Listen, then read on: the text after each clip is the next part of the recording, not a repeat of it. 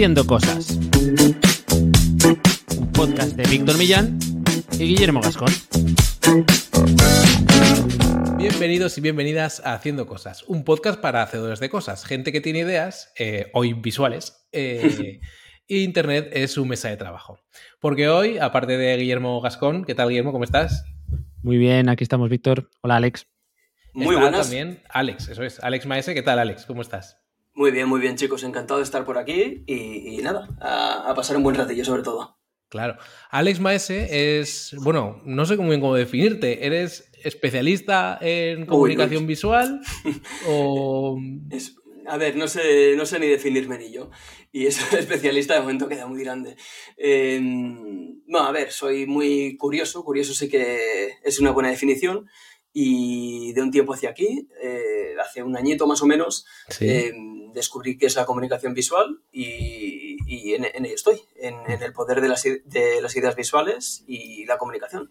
Muy bien, hemos querido traerte, porque, Jolín, es lo que tú comentas, en, un año además has ido cambiando un montón, pero em, has ido a través de Twitter eh, creando una audiencia, a través de, pues eso, de, de, crear pequeños como ideogramas o comunicaciones visuales. Ahora nos contarás un poco cómo, cómo se define y cómo funciona un poco esto. Y también tienes una newsletter donde estás haciendo un poco de divulgación de cómo empezar con este tipo de, de, ideas, que la verdad que estaba muy bien. Y todo eso, además, a raíz de leerte la newsletter, nos hemos enterado que lo haces compaginando con tu curro, digamos, habitual. O sea que es una historia, digamos, de muy de hacer cosas, que es de lo que va este podcast, así que vamos a empezar con ello. Solemos hacer una pregunta un poco para situar em, al invitado y a la audiencia, que es un poco de, de, dónde eres y qué es lo primero que hiciste en Internet, así que recuerdes.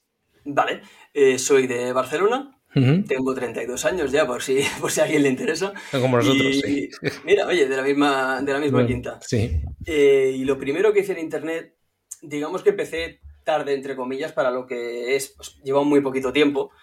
Y porque siempre he sido, bueno, he seguido el camino del que toca, el de, trabajar, ascender, tal, tal, tal, hasta que escuché un podcast que me abrió un poquito los, eh, las miras. Descubrí a personas increíbles como Marcos Vázquez y a partir de ahí me empecé a hacer preguntas de si esto es lo que quería, de tal, tal, tal.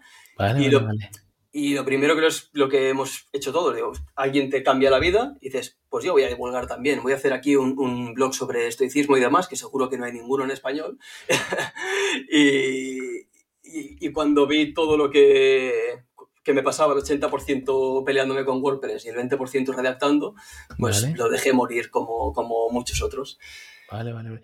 ¿Eso eh, sigue activo el dominio y demás o lo dejaste? Pues Mm, murió hace un mes, más o menos. Era, vale, vale, vale. Sí, era... El luto reciente. Sí, era, cambia de chip y la misión era revolucionar la sociedad y despertar a...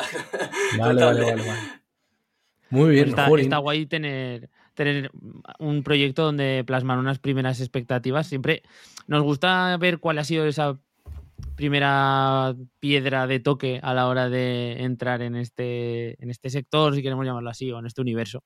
Eh, si nos quieres contar un poco más tu raíz, eh, a qué te puedes dedicar fuera de Twitter o algo de esto, si, si te interesa por, por ya aterrizarte y ver qué tipo de hacedor tenemos entre, nosotros. Sí, sí, claro, sin problema. Em, yo me dedico al, mundo de la restauración, soy director en una empresa turística aquí en Barcelona y eh, llevo toda la parte de gestión de ingresos, director de operaciones. Y nada, es una empresita que, en la que empecé hace ocho años y empecé como recepcionista, jefe de recepción. Bueno, fui ascendiendo hasta llegar a lo máximo que podía. Y bueno, pues muchos dirían que ya está, que a partir de ahí ya te quedas aquí, tengo 32, pues me quedan 35 años más o los que, los que sumen y aspirar a una subida de sueldo de vez en cuando y, poco más. Eh, es lo que tenía pensado, o sea, no, no tenía... Pero como os cuento, pues de repente hizo clic en un momento y dije, de verdad, esto es lo que, lo que me espera durante X años. Así que empecé a investigar por mi cuenta y cosas que han salido mal. Y ahora mismo estamos con comunicación visual, que de momento bien. No, no, muy bien, muy bien. ¿Y cómo fue el cambio un poco, o sea, qué te lleva un poco del estoicismo a la comunicación visual? Porque en los dibujos que compartes sí que hay muchas ideas propias del estoicismo. O sea, al final todo esto es una rueda donde todo al final contribuye hasta el punto, digamos, eh, quizá que, estés ahora, ¿no? Pero ¿cómo fue un poco esa transición? Y claro, ¿cómo te, cómo, te encontraste con la comunicación visual? Yo no sé si tú dibujabas antes o tenías algún tipo de... Mira, esa pregunta me gusta mucho porque es una de las principales limitaciones que, se cree que tiene todo el mundo. Em, tú me das un lápiz hace 14 meses y yo no te hace, sé hacer ni lo del 6 ni lo del 4. O sea, eh, nada, eh, a la comunicación visual llegué pues a través de Twitter. Yo, Twitter antes era la vorágine en la que entras y pierdes cuatro horas sin saber cómo. Lo utilizaba a nivel consumidor, sin más, eh, cuentas así de memes y poquita cosa más. Pero entre esas cuentas de memes apareció una que me llamó la atención. Era un chico de Lituania, en este caso, que empezó a compartir estas ideas visuales y dije, ostras, mm, ¿qué poder tiene esto para transmitir tanto con tan poco? Porque realmente lo ves y parecen dibujos de niños. Es decir, no, no, es que eh, yo tenía entendida la ilustración como tal, como un proceso así de eh, que tenías que tener cierto estudio de diseño y demás, pero eso me chocó mucho porque con cuatro trazos comunicaba muchísimo y entendí que no eran dibujos, sino que era comunicación. Y como soy un poco sinvergüenza en el, en el buen sentido de la palabra, de, que si me gusta algo, pregunto, si me gusta alguien, voy detrás de ella y digo, hostia, ¿esto qué estás haciendo o qué? Pues le escribí, le escribí y le, pregunté por su proceso, por cómo, suponiendo que tenía un, background en diseño, que, que, era su profesión, y la historia que me contó me chocó mucho, porque él no tenía nada que ver, era un, un product manager ahí en, en Letonia, es decir, no tenía nada que ver con, diseño, y me comentó eso, que él también lo descubrió a raíz de otra persona, que le fascinó el poder que tenían las ideas visuales, y a partir de ahí empezó a practicar, y bueno, al final cuando haces cosas, pasan cosas, se, juntó que él en, un mes, cuando yo le escribí el mensaje, me dijo que estaba trabajando en un, en un curso, en una formación, porque había mucha gente que le preguntaba sobre ello, sobre cómo aprender, sobre y tenía una demanda que no podía cubrir. en, el poquito tiempo que llevaba ya estaba trabajando con muchísimos clientes, así que decidió que era una buena idea el formar a otros en ello. Así que sin pensármelo, mm, eh, me apunté y nada, ahí empezó. Vale, vale, qué fuerte. Esto, ¿Y esto qué, eh, tiempo? O sea, ¿hace cuánto de esto para poner un poco el, el como el checkpoint de... Un año clavado. Vale, vale, muy interesante. es que iba a deciros, eh, yo tengo como referencia, esto ahora en Instagram también se, puso muy fuerte. Bueno, ahora ya creo, creo que justo más o menos eh, en el periodo que, comentas, hace un año y pico, eh, cuentas, es que ahora voy a decir un nombre que no es, pero como 101 pasos o es que no me acuerdo, 77 pasos o no me acuerdo. ¿72 kilos? a ver, está bien, está bien tirado. Bueno, ha sido un triple desde el medio campo, ¿vale? Entonces era, era bastante complicado meterlo.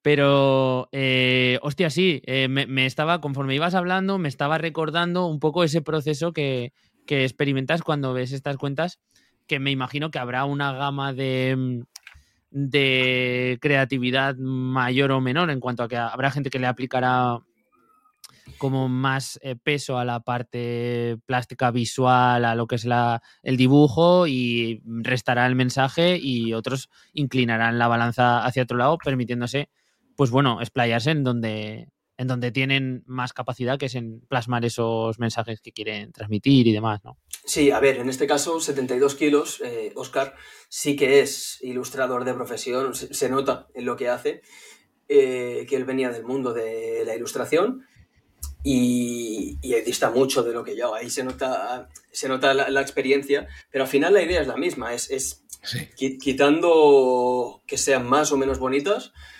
la idea de comunicar con ilustraciones, ideas visuales, dibujos, como, como queráis llamarlos, es, es, la misma, pero sí, sí. Para, pondremos en el vídeo eh, algunas imágenes, pero quien esté escuchando el podcast, que vaya un momento a Twitter y que se meta en tu cuenta en arroba alexmasj y que vea ahí pues algunos ejemplos del tipo de, ilustración que estamos comentando, del tipo un poco de, lo que es la, idea visual y cómo lo, cómo lo, vas trabajando. Y ahora te preguntaremos un poco también por cómo has ido derivando tú este proceso creativo, pero em, claro, en, no sé si es Twitter ahora mismo como tu principal escaparate o también en Instagram o... Twitter es la red que más me gusta, sí. Instagram nunca me ha gustado mucho, porque, a ver, como, como cuenta personal nunca he tenido, eh, pero Instagram la utilizo ahora mismo como portfolio, porque es más fácil derivar a, la gente ahí y que vean todos los trabajos. En Twitter sí que soy más activo porque es una herramienta de mucha más conexión y me gusta más. Y cuando empezaste a generar contenido, que nos decías que antes estabas como usuario, digamos, más a nivel de lector, ¿Lo empezaste a usar ya a raíz de, empezar con este tema de, ideas visuales o, al principio probaste con el tema del estoicismo? O sea, ¿cómo fue un poco tu, tu, comienzo en, Twitter? Y no sé si hay algún punto de inflexión donde hayas dicho, ahora mismo creo que estás, no sé cuántos seguidores tienes, pero 50.000 o 60.000, ¿no? Por ahí, sí, por, por, ahí andaba, sí, sí, sí. A ver, eh, eh, sí, eso es 60, 58.000 veo aquí. Entonces, ¿ha habido algún punto de inflexión que digas, no sé si a raíz de empezar justo con las ideas y demás. Sí, sí, sí, mm. varios, varios puntos de inflexión. Eh, a ver, yo la cuenta de Twitter llevará, yo qué sé, cuatro, cinco, seis años y, pues como al utilizarla como, como, cuenta personal, pues como todo el mundo, la tenías ahí en 150 seguidores, que son eh, tus amigos, tu familia y, cuatro gilipollas más como todos. Eh, pero yo, empecé a intentar crear contenido pues unos dos, tres mesecitos antes de, empezar con las ideas visuales. Lo típico, eso que estás en la búsqueda de no saber bien qué, quieres hacer algo pero no sabes el qué, con lo cual empiezas a intentar divulgar de algún aspecto, pero que al final quedas ahí en un barullo de que, que se queda en la nada. Así que mm, el punto de inflexión, sin lugar a dudas, son las, las ideas visuales, porque eso hace un año mi cuenta tenía 200 seguidores. Claro. Eh, el 4 de diciembre, que lo tengo bien marcado, es cuando puse mi primera idea visual, que siempre la comparto para que la gente vea la chorrada que era. Sí. Pero para tener 200 seguidores, esa idea visual pues generó, yo qué sé, ciento y pico likes, ¿puede ser? Dije, pero vamos a ver de dónde viene, si es que no tengo seguidores para, tal. Eh, y, el primer punto de inflexión, que no sé si es positivo o negativo, es que la segunda idea visual que hice, que a nivel de diseño es una paparruchada, tuvo, yo qué sé, 700 retweets y 4.000 me gustas, algo por el estilo. Y en ese momento dije, espérate, ¿qué está pasando? Que yo no sé gestionar esto. claro. esto de tantas notificaciones y demás, no sé qué, gente alucinando, diciendo que se iba a imprimir la ilustración y bueno, yo no entendía nada, no entendía nada. qué guay. Eh, Oye, Dime. Eh, antes, antes de que pasemos a meternos en Twitter, porque veo que nos vamos a tirar de cabeza y ya va a ser complicado salir, eh, quería hacerte como una especie de... Quería meterme un poco en tu cabeza a la hora de sacar esas ideas y luego pasarlas a, algo más visible te apoyas en, una idea de un concepto o tienes algún listado de cosas que quieres plasmar y luego vas haciendo pruebas? ¿O cuál es el proceso creativo un poco para que veamos cómo fluye desde esa idea original hasta que tú pues, te pones con la herramienta que utilices y luego lo, publicas? A ver, eh, lo primero, todo proceso creativo tiene que empezar por consumir mucho contenido. Creo que si no consumes contenido es muy difícil generar ideas. Em, y contenido puede ser de todo tipo. ¿eh? Tú puedes sacar ideas de la última serie de Netflix que estás viendo, de un podcast, de... En el momento en el que cambias, te pones las gafas de creador, ves todo de otra forma. Lo que antes te parecía un comentario sin más, empiezas a verlo como una pieza de contenido. Y en ese caso yo siempre digo que lo que me ayudó a, a crecer, sin lugar a dudas, es que yo me exigía cada día anotar tres ideas. Tres ideas que después podía o no podía llevar a, cabo, porque igual en mi cabeza era espectacular y después a la hora de plasmarlo no había por dónde mm. cogerlo. Pero claro, tres ideas a lo largo de un mes son 90 ideas. De ahí es difícil que no saques 30 potables para hacer una al día. Con lo cual, el proceso era en, donde sea. ¿eh? A veces le enviaba un WhatsApp a mi pareja, a veces eh, lo escribía en Notion, en lo, que fuera, pero yo tenía que anotar sí o sí tres ideas al día. Y, en base a ello, después ya me sentaba, hacía un primer boceto a lápiz y, después ya lo llevaba a la herramienta, en este caso al iPad. Pero sí, ese sería el proceso. Vale, vale, vale. ¿Y te propusiste, no sé si lo sigues haciendo durante este tiempo? Bueno, sí, en la newsletter compraste tres o cuatro ideas visuales, digamos, a la semana, o sea que generas bastante. Pero te propusiste al comienzo cómo generar en plan martillo pilón de, a raíz de que anoto estas tres ideas, voy a por lo menos publicar una para un poco contribuir un poco a, pues ya que parecía que, había, que habías tenido, eh, que había gustado mucho esas ideas visuales iniciales, seguir un poco fomentando todo eso. Mm, tal cual, Tal cual. Sí, ¿no? O sea, eh, disciplina total, sí. Mm, es que se junta que, con que soy un disperso y sabía que si no le dedicaba el 100% de mi atención, iba a ser una de las tantas cosas con las que empiezo y lo dejo ahí. Así que mm, me propuse que si era capaz de hacer 60 ilustraciones en 60 días, es decir, dos meses a full de constancia, entonces valdría para, ello. Y sí, así, así fue. Eh, hice, bueno, me quedé en 57 porque además en el proceso fui padre, con lo cual era un añadido más. vale, vale, vale. Eh, así que hubo, tres días que tuve que fallar sí o sí. Pero sí, en, ese proceso de las 57 ilustraciones pasé de los ciento y pico, 200 seguidores a 2000 y algo, con lo cual ya me hizo ver que sí, que esto era algo que había venido para quedarse y bueno, a raíz de ahí todo lo demás. Claro. esto se, qué, interesante, sí, sí. Se, junta un poco con, ideas que muchas veces vertemos aquí y el famoso chiste de Seinfeld diario, ¿no? Eh, este tipo de conceptos que, te hacen crecer con un esfuerzo constante. Eh, Jolín, podemos decir que esto es un poco una receta, no sé si es universal, pero que vemos que se aplica en, múltiples sectores, eh, proyectos, crea algo de forma constante o aunque sea una pieza mínima, ¿no? Y, es, ese test de los 60 días es por algo o, es... No, yo creo que era el plazo mínimo que tenía que darme para... Porque al final un mes es más o menos llevable, eh, tiras de fuerza de voluntad y demás. El segundo mes es siempre donde me ha costado. Eh, la constancia de gimnasio, la constancia de todo. Al final siempre eh, er, era una cosa mía. El, segundo mes era como el, bueno, el primer mes tengo que hacerlo sí o sí. El segundo mes es donde tengo que marcar. Y a partir de ahí, diría que los primeros tres o cuatro meses prácticamente iba a ilustración diaria. Eh, también entiendo que es el, tirón de que te esté funcionando bien. Dices, hombre, tengo seguramente, seguramente si no, no quiero pensarlo así, pero igual si no hubiera tenido resultados, es más probable que lo acabes dejando. Pero bueno, en este hmm. caso yo tenía claro que independientemente de del resultado, yo tenía que seguir. Sí, sí, sí.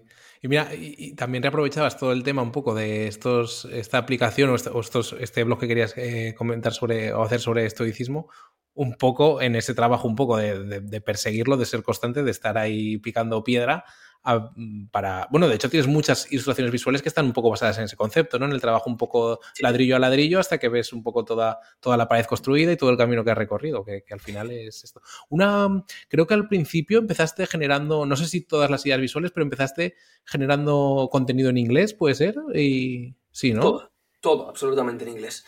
Eh, de hecho, si no me conocías no sabías que era español porque todo, pues, la interacción con la gente y demás era todo en inglés. Em, la razón es porque el curso que hice fue en inglés, eh, la comunidad de, en, la que estaba con, otras personas creando eran también, bueno, prácticamente era todo el, trato en inglés. Y al final em, diría que ahí no sé si fue una estrategia acertada o no, pero yo quería, mi pensamiento era esto creo que nos pasa a muchos. Pensamos que la comunidad hispana no es suficiente, y así que voy a tirar a por los 8.000 millones de personas que mm. hay en el mundo, que malo será que, que alguien no le, no le llegue. Em, y estuve en inglés pues eh, prácticamente 6, 7 meses, hasta Hostia, junio. La mitad casi. Vale, sí, vale, vale. Sí, sí. ¿Y al cambiar de idioma, eh, creciste más o ya habías, eh, digamos, llegado a las cifras un poco de ahora? A ver, eh, aquí tengo que explicar un poquito el, porqué del cambio, porque, mm, a ver, en inglés la verdad que la cosa iba como, como un tiro, ¿no? Eh, en, junio más o menos, que es cuando lo dejé, pues estarían unos treinta y tantos mil seguidores aproximadamente. Em, pero se juntaron varias cosas. Por una parte, eh, empezó a verse como una moda, la gente se subía al carro porque tú ves, lo ves como un truco para crecer en Twitter y se empezó a inundar todo el panorama de ideas visuales, tanto mías como de compañeros, con el simple hecho de mm, vamos a ganar retweets, vamos a ganar no sé qué, y, y eso es algo que me dio mucha rabia. Me dio mucha rabia porque al final las métricas mal enfocadas son una distorsión bestial de lo que, de lo que estás haciendo. Y pese a tenerlo, pese a ser consciente de ello, me vi como cayendo un poquito en la rueda de crear por métricas. Eh, hay que seguir creciendo, hay que seguir creciendo. Eh, hostia, este solo ha tenido mil likes, vaya puta mierda. Eh, y perdón por los tacos que a veces cuando, no, no, no, estoy aquí Es más por, por, lo de mil likes como, como habitual, ¿no? A, eso vamos, claro, que ya veía que si una, eh, una idea se quedaba en 500 era, era basura. Y estaba ya empezando a crear por el, mm, a ver qué dirán, esta tiene que ser buena, esta sí. Mm, viralizar sin sentido. Eh, que al final creo que cuando esto lo achaco a que al crecer tan rápido, yo estaba totalmente distorsionado y, realmente no sabía qué quería hacer. Eh, me habían llegado ya varios proyectos para trabajar con ciertos clientes, para que visualizara cosas para su empresa y, demás. Mm. Y digo, a ver, si hago, está bien, porque con un proyecto igual facturo lo mismo que con, un sueldo mío, pero al final no deja de ser trabajar para otros. Y, y digo, que me voy a ver ahora, voy a cambiar una cosa por la otra.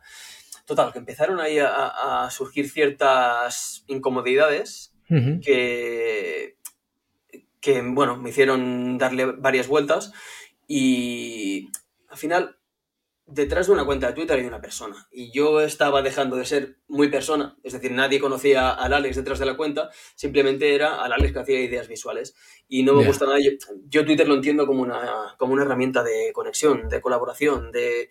y siempre había entendido así, pero a raíz de viralizar tanto se me distorsionó un poco y dije, ¿sabes qué? Cortamos por lo sano eh, y, pasamos al mercado español, que es donde conozco a cierta gente que vale la pena, con la que quiero tener colaboraciones a largo plazo y, nada, de un día para otro fue un shock para, mi audiencia también.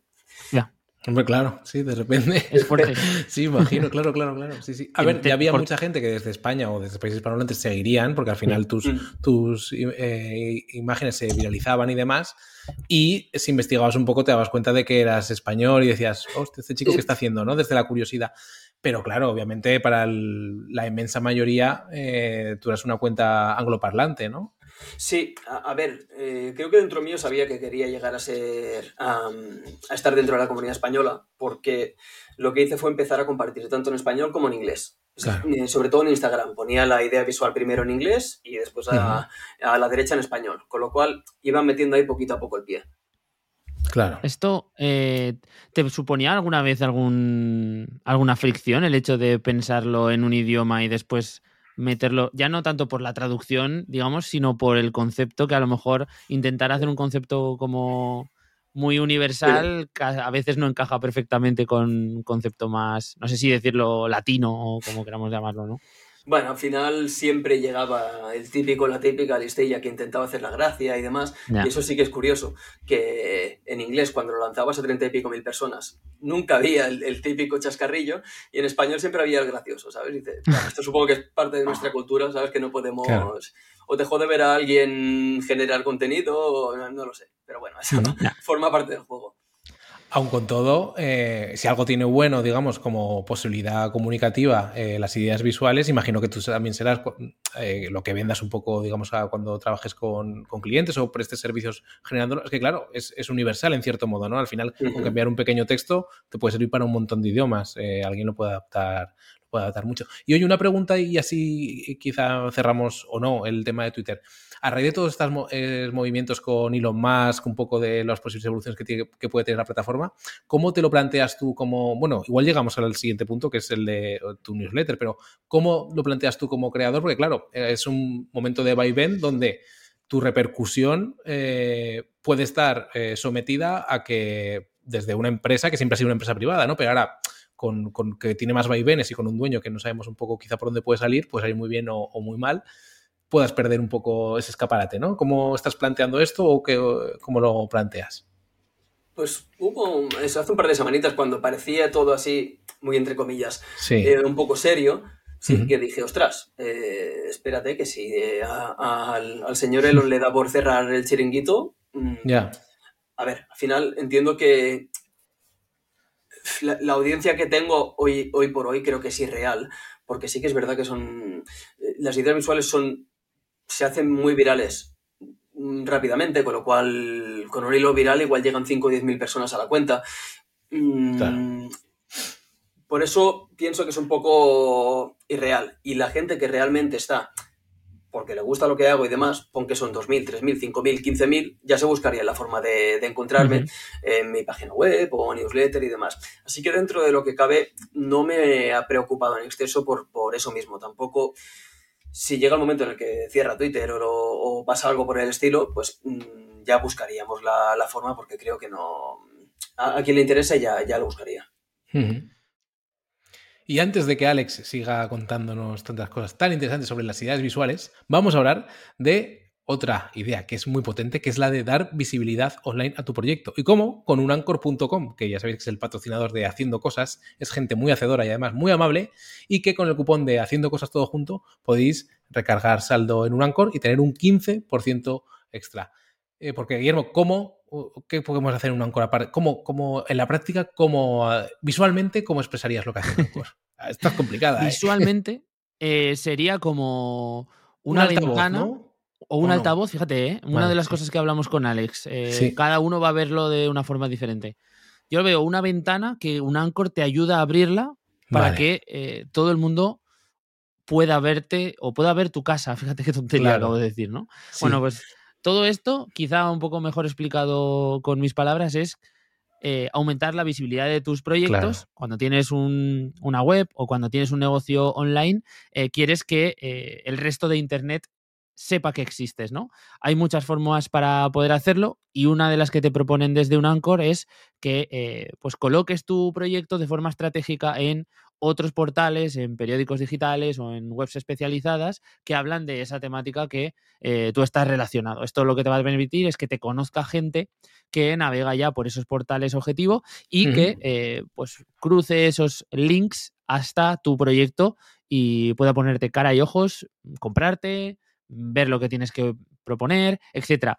Y otra de las cosas que nos benefician de este tipo de vínculos, de estos links que conseguimos, es que Google pues eh, interprete nuestro proyecto como un proyecto de autoridad, sobre todo cuando estamos hablando de temáticas relacionadas, de topics similares entre proyectos. Esto es algo que no es tan sencillo de conseguir, ¿no? Y estos enlaces que son beneficiosos para el SEO, pues eh, no es algo que podamos em, seleccionar así un poco a ojo. Por eso es guay hacerlo con un Anchor, porque la gente de un Anchor lo que te va a hacer es eh, darte herramientas de forma que no te equivoques a la hora de hacer esa selección, de forma que tienen una pequeña herramienta de, de alguna forma nos va a de dar afinidad, de afinidad, correcto, de, cuáles son las webs que tienen más relación con la que nosotros tenemos y también pueden hacerlo de forma manual, o sea, ellos mismos pueden recomendarnos proyectos donde sería interesante eh, colocar nuestro proyecto y todo esto, además, beneficiándonos de lo que decíamos antes, Víctor, 15% mm, extra en cualquiera de las recargas con el cupón haciendo cosas todo junto. Y muy importante, son muy amables y, como decía Guillermo, abrirán la ventana de tu casa, pero te dejarán que te vistas antes. Es que me ha venido a la mente la escena de la vida de Brian. ¿Sabes cuál te digo? Sí, joder. Entonces, en un Anchor te abren la ventana para que tu casa online llegue, se vea más, pero te dejan vestirte y te avisan de cómo debes estar vestido para aparecer bien eh, de cara a Google y a Internet en general. Y ahora seguimos con Alex. Es un riesgo pero es cierto que esto, cuando viralizaste, por ejemplo, tú también, Víctor, con, el tweet que aquí hemos comentado muchas veces en, el podcast, hablando de herramientas para escribir, bueno, con conceptos como muy generales, puedes pillar muchísima, muchísima audiencia que solo te asocia a ese tipo de contenido y que el resto le importa tres pepinos, ¿no? A, lo mejor se sienten súper identificados con una de las imágenes visuales, una de las imágenes que has, que has publicado y el resto no tienen por qué retuitearlas porque no está de acuerdo o porque simplemente le, dan igual, ¿no? Entonces, que ese tipo de público es verdad que no pierdes mucho cuando lo pudieras perder, pero hostia, yo siempre tengo un poquito eh, el miedo de que es cierto que esa gente se puede, puede buscarse la vida para encontrarte, pero que, hostia, es que en internet somos todos tan cafres y, es que no, me acuerdo cómo se llamaba. Fíjate, yo, yo he llamado 72 eh, pasos a. o sea, este es el mejor ejemplo de, de, lo que se puede llegar a ser uno, ¿no? Entonces, entiendo que has encontrado alguna herramienta o estás yendo hacia alguna estrategia para, para retener esto un poco, ¿no? Sí, sí, la newsletter forma parte de, ello, claro. Al final, mm, como, bien dices, Guillermo, pues la, la audiencia creo que es muy volátil y, y alguien llega, pues eso, por un tweet viral. Y yo lo que realmente quiero en Twitter mm, aparte de ser la persona que, habla sobre comunicación visual y te enseña a hacerlo y demás, yo quiero crear una marca personal fuerte sobre mi persona, porque al final eh, tenemos muchas inquietudes y, no quiero que Twitter se encasille eh, para ilustraciones y se acabó. Mm, de hecho, otra de las inquietudes es en la que estoy bastante fuerte es en el tema de la adicción, adicción a redes sociales y demás, que también se ha viralizado eh, alguna vez apoyándome en la comunicación visual, de hecho, que, es, que, a eso ya llegaremos también, pero es, lo potente realmente, es decir, no crear ideas visuales porque sí, sino utilizarlas como medio para un fin, en este caso la divulgación. Sí, porque ese caso, bueno, yo me acuerdo, eso, tuviste un montón de repercusión y creo que el hilo inicial no, no sé, sí que, se sí que tenía alguna idea visual o al principio no, ¿no? no. Creo que no. Eh, lo hice, yo que sé, hace tres o cuatro meses. Me, una de estas eh, rayadas que, que, que, te entran de repente y dices, hostia, ¿cómo puedo utilizar tanto el móvil? Pues me propuse bajar el uso y como me, esas tácticas me funcionaron, pues dije, mira, Twitter está para compartir, voy a compartir lo que me ha funcionado y se hizo, bueno, bien, tuvo mucha repercusión. Y por ese entonces llegó mucha gente a la cuenta que después vería las ilustraciones y diría, ¿y este tío qué hace? O sea, realmente eh, yo he llegado aquí por este hilo, pero después me da igual los dibujitos que voy a hacer. Em, por eso a los tres meses, que esto sí que es una estrategia de Twitter, eh, que he aprendido también con el tiempo, a los tres meses reciclé el contenido dándole la potencia de las ideas visuales. Fue, fue reestructurar el hilo, además añadiendo... Eh, ciertas ideas visuales en puntos que yo quería y se hizo aún más viral, con lo cual... Ah, qué bueno esto, ¿eh? Oh, qué bien. Sí. Sí, mola mucho porque al final tú has encontrado como un canal de expresión, por así decirlo, un medio de expresión a través de las ideas visuales, pero ahí puedes meter todos los contenedores de todos los intereses que quieras. Si mañana te gusta, empieza a interesar, no sé, no voy a decir ningún ejemplo, eh, yo qué sé, deporte, por decir algo así mm, muy básico, tú puedes meter un montón de conceptos basados en deporte, en el esfuerzo, etcétera, en ideas visuales. O sea, has encontrado un, pues eso, un medio que, que, que te caben todos los intereses. La, la cosa es esa, ¿no? Cómo retener esas audiencias. Pero claro, también sigue siendo un canal muy bueno o un medio muy bueno, porque al final a poca gente le va a molestar cruzarse con, eh, con, ideas visuales, aunque no tengan nada que ver. ¿no? Seguro que le dejan una idea en dos segundos, que es un poco la, la, historia de esto, ¿no? del concepto, que, que, te aporta o te puede aportar más o menos, pero no te va a molestar. No es tanto como cuando empiezas a seguir a alguien por típico y lo viral y luego te das cuenta de que quizá insiste mucho en X cosas y dices, bueno, este tío ya lo voy a dejar de seguir, ¿no? En este caso, eh, juegas ahí con, con, esa, con esa ventaja. Qué guay. Sí, sí, sí, A ver, al final a mí me gusta comparar por algo que tenemos muy manido últimamente, que es el copywriting. Eh, al final la comunicación visual no deja de ser otra manera de comunicar, pero igual, no sé, no sé si necesitas, son otras habilidades diferentes que a ver, a no ser que seas un Irra Bravo, un Álvaro de Gente Invencible y demás, te va a ser muy difícil destacar ante la horda de copywriters que, hay hoy en día, por ejemplo, en Twitter. Sin embargo, la ventaja que tienen las ideas visuales es que, bueno, no sé, decidme vosotros, ah, quitando el 72 pasos, eh, decidme si La cuenta la voy a registrar. tu cuenta de ideas visuales tiene que ser esta, Guille. Tiene que, no sé, decidme a vos de pronto si conocéis a alguien más a, nivel español que os No, he visto a algunos intentando hacer algunas pruebas eh, hmm. y cosas por el estilo. Y seguramente llegue un momento que eso también te quería preguntar, en el que, claro, tu modelo se extienda. Igual, bueno, no, tú impulsarás que, digamos, se, extienda de alguna forma, ¿no? Habrá gente que te vea, que se inspire, o incluso a través de tu newsletter, o que en algún momento dado tú incluso le, le, formes a, gente que pueda eh, seguir replicando estos, estos modelos, ¿no? ¿Qué pasará en ese momento? Eh, que es lo que a ti te hizo un poco saltar del, del, espectro un poco eh, angloparlante o de Estados Unidos al español. ¿Cómo valoras un poco si se hace mainstream, por así decirlo, un poco la comunicación visual?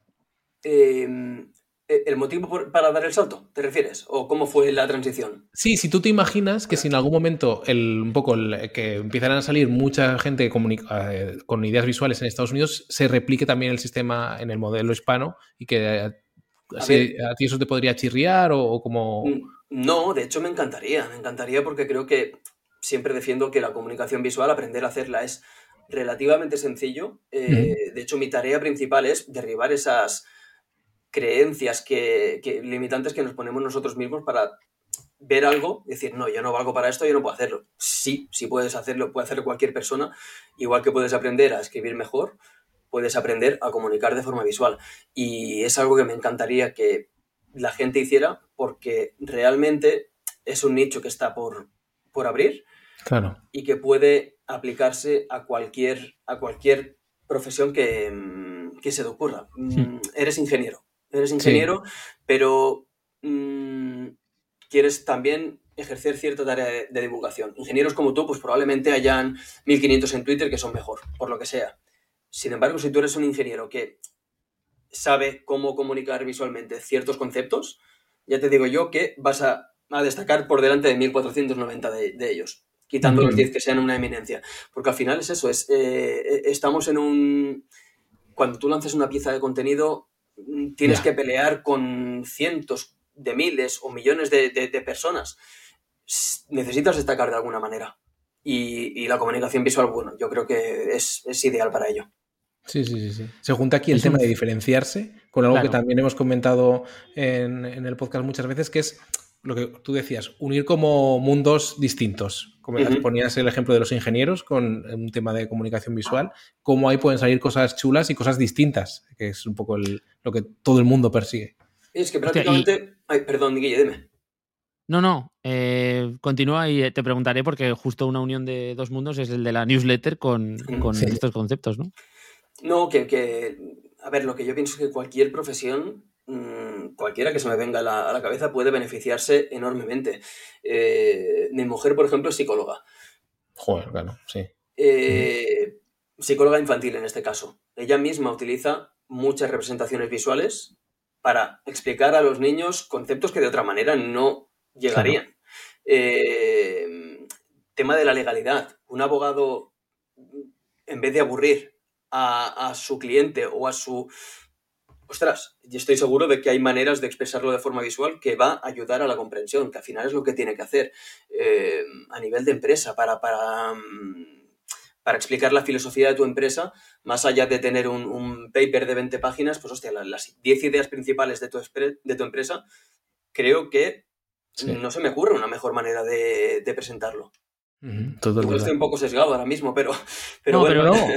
Se ve el punto, se ve el punto, ¿eh? está clarísimo. Y ante un feed lleno de hilos y de, mensaje, de mensajes agresivos de, copywriters, pues a lo mejor encontrarte una imagen amable o una imagen que te deja pensar un poquito en otro mood, eh, es totalmente lo que, lo que hablamos muchas veces de romper el patrón, de diferenciarse, etcétera, ¿no? Es como cuando te lo, te lo muestran, es como, hostia, claro, obviamente esto tiene que funcionar hasta que se convierta mainstream, si es algo que llega a un punto de, masificación, ¿no?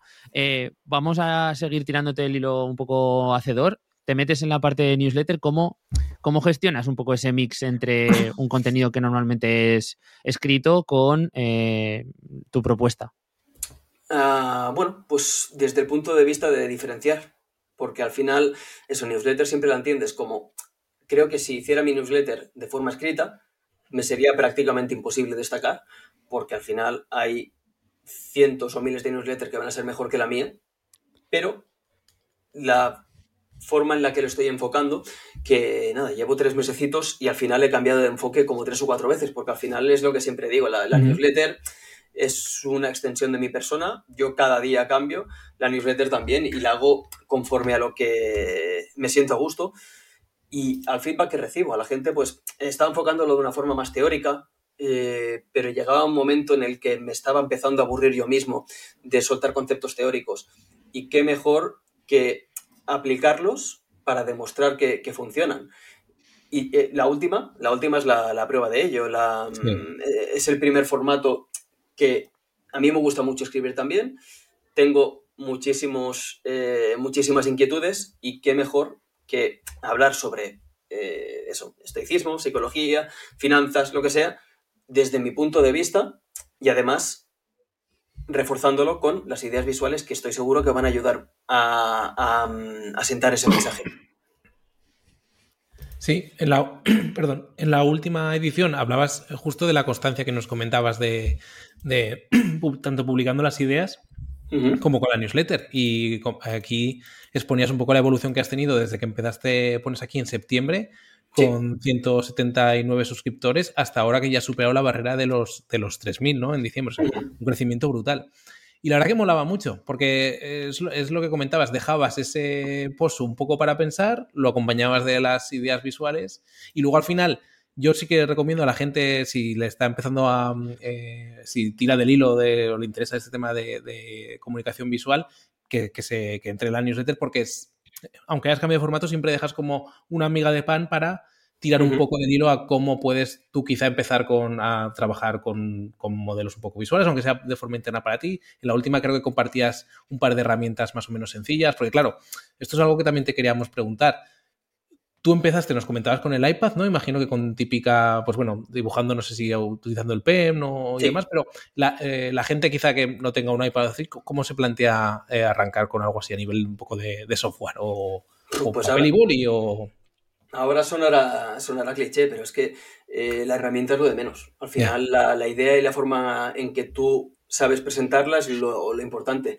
Mm, lo del iPad lo comenté en la newsletter. Me lo compré como otro compromiso más de, decir, tienes que ir a tope con esto. Es decir, no solo las 60 ilustraciones en 60 días, pero si te gastas 1000 euros en el iPad y no lo utilizas, mm, tu mujer te pega un guantazo que con, lo cual era otra forma de, compromiso, pero que siempre lo puntualizo. Para nada, para nada es eh, necesario. De hecho, papel y, papel y boli es perfectamente válido. Si no, hay herramientas gratuitas desde el mismo ordenador. hay software, de hecho, los mejores visualizadores que yo conozco, gente que, genera decenas de miles de euros al, mes, utilizan Figma, que es una herramienta gratuita, incluso Canva. Eh, es decir, que nunca puede ser la, limitación. Yo, el, iPad sí, era, era la, la, forma que encontré para, para expresarme, pero ya compartiré más si, si queréis, porque hay, hay, tantas como, como opciones queráis. Qué guay. ¿Y mm, cómo empezaste un poco? Nos comentabas que te fueron saliendo un poco clientes que te llamaron, bueno, no sé, clientes o, quizá otros creadores que también te, te, tocaron la puerta cuando empezaste tú a compartir todos estos temas. Em, ¿Has ido probando formas de monetizar? Ahora, por ejemplo, en tu web he visto que ofrecías, pues eso, ya como servicios un poco más paquetizados para empresas o cosas por el estilo. No sé si has tocado también aquí distintas opciones o distintas puertas para, ver qué funcionaba o, sobre todo, cómo sacar cierta rentabilidad de todo el esfuerzo este y de, la audiencia también que habías conseguido, ¿no? Sí, sí, sí. Em, a ver, las tres formas de monetizar que he encontrado hasta la fecha. Una es obvia, que es la venta de servicios. Al final eh, tengo una habilidad que el mercado quiere en ese momento, me contactan y yo trabajo para, ellos. Lo curioso de esto es que la primera oferta de trabajo que me llegó fue a las dos semanas de hacer mi primera ilustración, con lo cual también da un poquito la... cuando eran un churro, es decir, que ahora no es que sean la hostia técnicamente, pero para que me entendáis, que, con lo cutre que era en aquel momento, ya llamó la atención y, esa fue la, primera oferta, fueron cuatro ilustraciones a, creo que fueron 300 dólares, creo que, sí, más o menos. Em, después eh, la otra forma que encontré es, había gente que me preguntaba por adaptación de mi propia ilustración, porque como son mensajes universales, al final eh, querían reutilizarlo para su propia empresa, marca o lo que fuera, yo simplemente pues le, adapto los colores corporativos, le añado su logo y ciertos cambios en el texto y ya está. Al final es un trabajo que me lleva cinco minutos y, se acabó. Y, y, después pues la siguiente vía de monetizar, aparte de que, bueno, llegado el momento Supongo que podría hacerlo en la newsletter también, a nivel de patrocinios y demás. Pero es algo que, bueno, como, como, va todo tan rápido, voy, voy haciendo según sale y voy, voy saliendo del paso. Pero la otra vía de monetizar es obviamente la formación, que al final creo que es una vía muy interesante porque, bueno, mm, es una inversión que creo que tiene mucho retorno potencial, ya no solo ya no solo de monetizar por parte de otros alumnos, sino porque es una habilidad que se va a quedar contigo para, para todo lo que tú quieras. Sí, sí, sí. Y por último, también. Uy, perdón. Está, está la vía de ilustraciones de libros que también me han contactado. Ah, interesante. Bueno. Sí, es por eso que yo sigo formándome. Llevo un año y, y sigo formándome porque me gustaría mejorar mi nivel porque creo que es la única forma también de, seguir un poco en el, juego, porque hay gente que es mucho mejor que yo y yo quiero seguir aportando calidad, pese a que digo que la idea es lo importante. Si, algo que siempre digo, si tu idea es un 10 y tu ejecución un 1, ningún problema, va a funcionar muy bien. Si tu idea es un 1 y tu ejecución es un 10, va a ser Mm, lamentable, porque al final, por muy bonito que sea, si tú no llegas a la audiencia, da igual, ya puedes hacer, ya puedes dedicarte cuatro horas que no va a llegar a nadie. Sin embargo, si tu idea es un 10 y tu, y tu diseño es un 10, pues ahí es donde ya se abren otras puertas.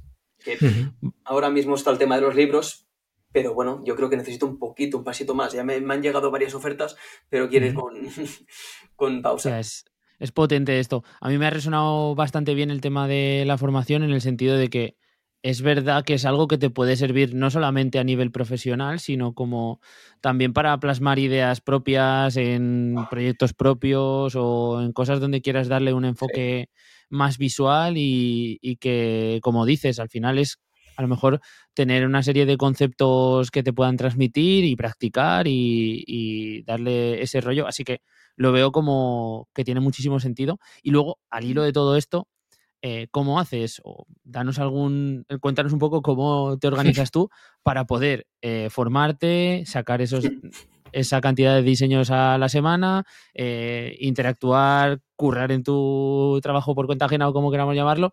¿Cómo lo haces? Por favor. no lo sé. No, no. quitando. Me, me, lo pregunto yo también, porque mi día a día Ahora, eh, si os lo pongo así rápido, pues me levanto a las 6 menos cuarto de la mañana para poder dedicarle dos horitas, dos horitas y media a formación, trabajo para clientes o mm, trabajo propio para seguir compartiendo.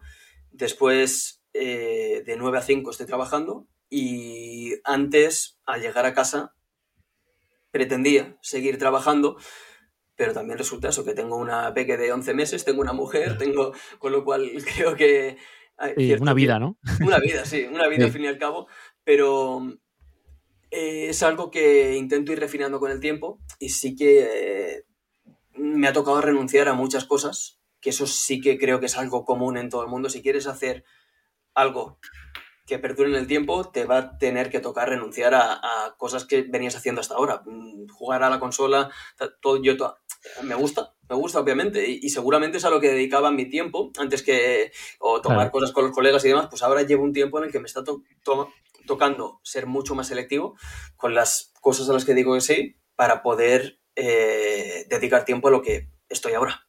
Claro, sí, sí, sí. Que todos son etapas al final, ¿no? Luego en un momento dado eh, quizás se pueda pues, aflojar por otra parte o, o al final encontramos momentos también vitales en las que un proyecto quizás se estabiliza más o un proyecto que se convierte más grande, otro pierde más fuerza y al final mm, o te apetece mm, eh, echar más rato otras cosas y, ya está, al final es el momento.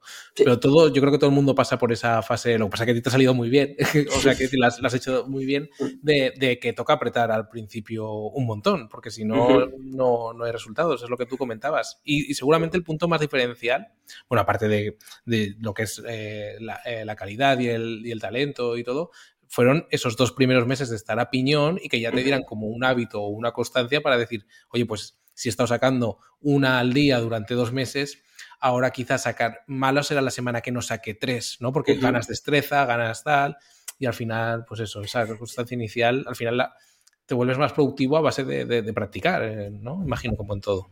Sí, sí, dentro de la creación de contenido, algo que, que me gusta decir siempre es que tienes que inspirarte en otras personas. Al final no, eres un ser creativo que va a ser capaz de generar ideas cada día. Al final, mm, lo que decía, la que te pones las gafas de creador y ves a gente haciendo cosas parecidas a, a lo que tú haces, ostras, fíjate en eso dale tu punto de vista y adáptalo. Al final, eh, eso creo que es un tabú que nos hemos de quitar todos, que es el, obviamente, no el plagiar ni de lejos, porque al final lo original es lo que manda, pero una de las cosas que tienen, que tienen las ideas visuales es que yo te puedo presentar un concepto, como puede ser eh, algo que hago a, menudo, que es pues, la tema, el tema constancia a largo plazo, tú lo vas a visualizar de una manera, yo lo voy a visualizar de otra. Es un concepto universal que cada uno, desde nuestra experiencia y demás, o yo mismo puedo visualizarlo de 20 formas diferentes, con lo cual es, una ventaja. Qué guay. Total. Oye, eh, Alex, mm, estamos terminando. Eh, no sé si quieres eh, compartirnos algún sitio donde la gente deba buscarte, tus redes o tu misma URL de tu página web, eh, lo que quieras compartirnos para que todo esto que hemos estado hablando durante un buen rato ya, eh, la gente le pueda poner ojos, que es lo más importante. Sí, sí. estoy en proceso de cambio de página web, que, que, será ya un poquito más enfocado a... Ahora mismo es alexmaese.com, pero va a ser ideasvisuales.es, porque ya creo que la marca Ideas Visuales quiero apropiármela, quiero, quiero que la gente me empiece a reconocer también por ello. Eh, más que nada porque la newsletter es ideas visuales, así que ahí me encontrarán seguro y después en, cualquier red social como Twitter o Instagram es Alex Maese y J al final, porque había un Alex Maese por ahí que ya que, me quitó el, nick. Muy bien. Maldito Alex Maese sin J. Muy bien. Oye, pues eh, lo encontraremos y le pediremos que te la devuelva. Que me cedas. Con, una idea gracias por, pasarte, exacto, por pasarte por aquí. La verdad que este concepto, eh, cuando lo ves, no por lo menos por mi parte, eh, nunca había hecho esa reflexión de como creador, cómo te, enfrentas a ello, eh, cuál es el potencial que tiene para, para los proyectos, incluso cuál es el potencial económico que, puede haber detrás de proyectos de este, de este estilo. Así que creo que ha quedado eh, una charla eh, súper interesante. Qué bueno. De verdad, ¿eh? sí, súper interesante y, y, jolín, muy guay y yo creo que muy, muy explicativa. Así que gracias, Alex, de verdad. A vosotros, ha sido un placer y al final el... me gusta porque el hecho de explicarlo a viva voz también me ayuda a reafirmarme en que lo que, en lo que estoy haciendo tiene un potencial bestial y, de cara a la futura divulgación creo que, es, que está bien ver eso, gente que no lo conoce y que lo acepta de tal, de tal forma. Sí, sí, sí, total. Yo estoy esperando con ganas a ver que cuentas un poco por la newsletter y demás, así que, que todo el mundo lo haga también si le apetece. Que se suscriban y también vamos a invitar a la gente que se suscriban al podcast. Eh, ya saben que nos pueden ver en YouTube que estaremos ahí poniendo nuestros caretos. Eh, poquito a poco mejoraremos el, background, que de momento también yo lo tengo en medio en obras. Em, pero bueno, que nos dejen por ahí sus impresiones en comentarios, sus likes, eh, suscripciones, corazones, todo lo que sea posible dejarlo por ahí lo pueden dejar. También nos pueden escuchar en Evox, nuestra plataforma de referencia desde hace muy poco. Eh, nos pueden escuchar en la Podcast, nos pueden escuchar en Spotify también. En fin, estamos en todas partes como Dios. Así que nos despedimos hasta la semana que viene. Chao, chao. Un abrazote. Chao, chao.